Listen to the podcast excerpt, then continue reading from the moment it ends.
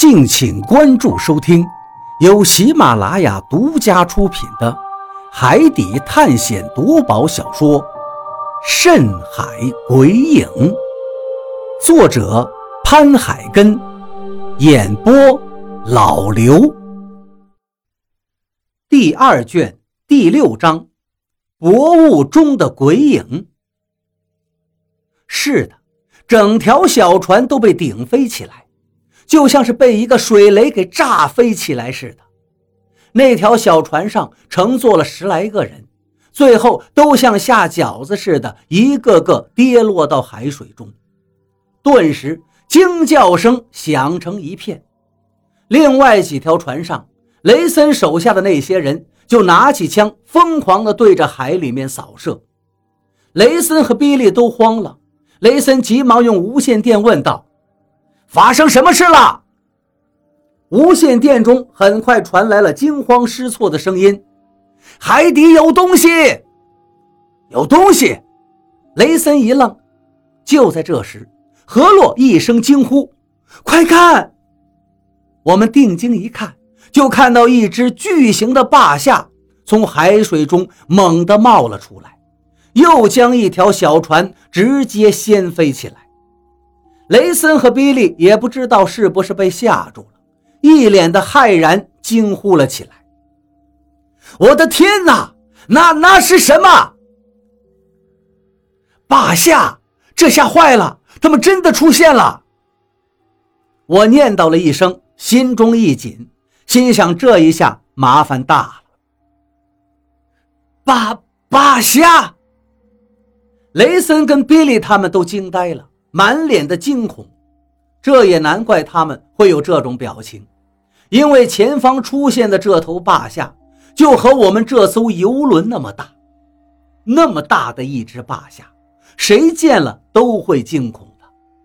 在他们惊骇的同时，枪声就没停过。不过那些子弹打在这么巨大的霸下身上，根本就很难造成什么严重的杀伤力。霸下背上的龟壳就好像是钢板似的，子弹打上去，火花四溅，而子弹也随之弹飞而去，毫无作用，反而是一条条小船不断被掀翻，然后一个个人被它咬住。不多时，蔚蓝的海水中就开始出现一团团的鲜红。之前那些端着枪扫射的人全都惊呆了。显然他们是第一回遇到这种事物，一个个极度的恐慌，哪还敢多做停留？驾着小船赶紧朝大船这边逃命。而那些被掀翻了的小船，落入水中的人，则在水里拼命的呼喊哀嚎。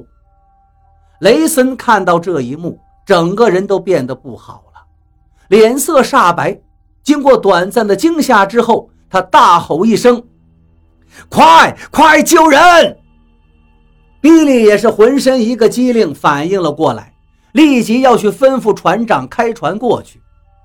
不过我却连忙制止道：“慢！”雷森一愣，又问道：“怎么了？”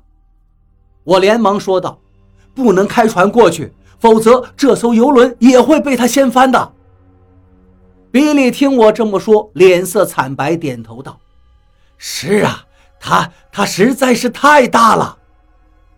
雷森显然也理解我说的没错，所以这次并没有再跟我对着干了。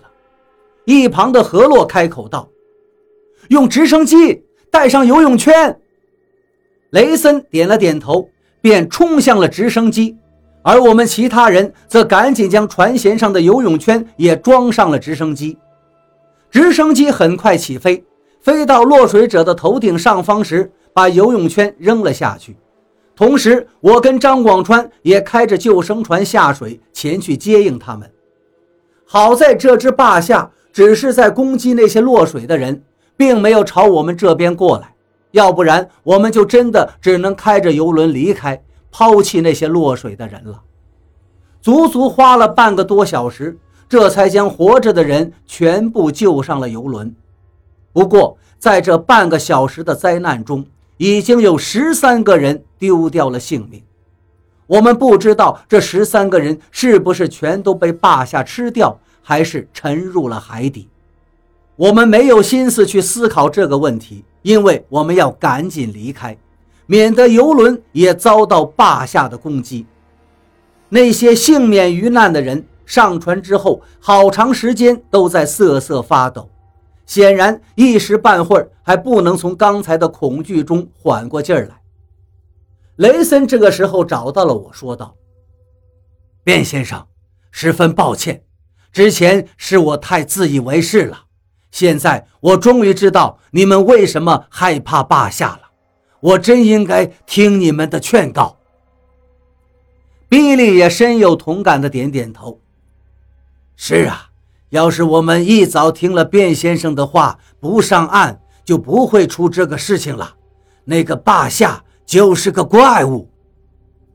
一旁的张广川说道：“那个算怪物？那是因为你们还没见到更大的。啊，还有比那个更大的？”一听这话，雷森和比利都是一惊。张广川点点头说道：“那大的呀，真的就跟一座岛一样。传说霸下能背起三山五岳，兴风作浪。”或许并不都是虚言呐。和岛屿那样大，比利和雷森吃惊的嘴巴都张大了，连声感叹：“我的天哪！”更可怕的是，这里并不是只有一只霸下，而是生活着一大群。我们还是趁他们没有对游轮发难之前，赶紧离开吧。”何洛在一旁劝道。比利一听这话，连忙点头：“对对，赶紧走。”话音一落，他就带着我们来到了控制室，叫船长和我们朝南边看，说能看到元桥仙山。听他这么说，我们都往他指的方向看去，结果却并没有看到什么所谓的山。而这个时候，船长却说他看到了。原来是需要用望远镜才行，于是我也取来望远镜一看，这回真的看到在海的边际处有一个模糊的黑点出现在视线中。我好奇地问道：“比利先生，您确定那就是我们要找的圆桥吗？”比利点点头，一脸的自信：“我十分确定，那就是我们要找的元桥。”我收藏的图志上就是这么记载的，说是在岱屿的南边有一座仙山，名叫元桥，隔岸可望。如此说的可不就是他吗？听他这么一说，多半应该就没错了。确定好了方向，比利就叫船长全速前进。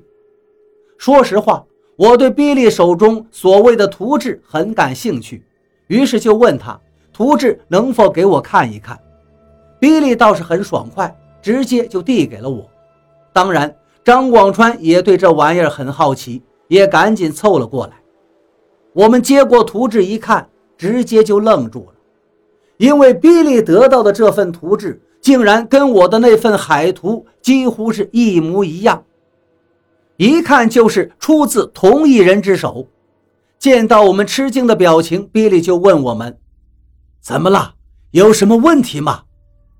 我没有多说什么，直接将我的海图拿出来递给了他。比利接过海图一看，也傻眼了。怎么是一样的？我点点头说道：“您这份应该是海图的下卷，而我手里的这份应该就是上卷。这这也太巧了吧！”比利惊讶的连连咂舌。一旁的张广川也赞同我的分析，他解释道：“古代的人呀，为了保守什么秘密，就习惯把记载的秘密一分为二，这样就能更好的保守秘密了。如此看来，你的上卷海图就只是记载了怎么来到岱屿，而要想找到真正的元桥仙山，那就得靠比利手上的这份下卷了。”我和比利都点了点头。就在我们说话时，天色也暗了下来，海上起了一层薄雾。这在海上是很正常的，所以我们也没有太放到心上。可是就在这雾刚起来不久，驾驶台就发出了触碰警报。我们当时都是一惊，不过警报就响了一下就没了。我问船长怎么了，船长说：“可能是海里的暗礁吧，虚惊一场。”暗礁，我不由眉头一皱，心中隐隐有些担忧。我担心碰到的不是暗礁，而是坝下。就在这时，船长突然又叫了起来：“你们快看，那是什么？”我们被船长这一惊一乍的样子吓得有些受不了。不过看他的模样，显然是看见了什么，于是赶紧顺着他手指方向望了过去。此时海面上尽是薄雾，根本什么都看不见。我又看了看比利和雷森他们，他们也都摇了摇头，一头雾水。于是我问船长：“你看到什么了？”船长好像很惊慌害怕的样子。我在屋里模模糊糊看到了一个影子。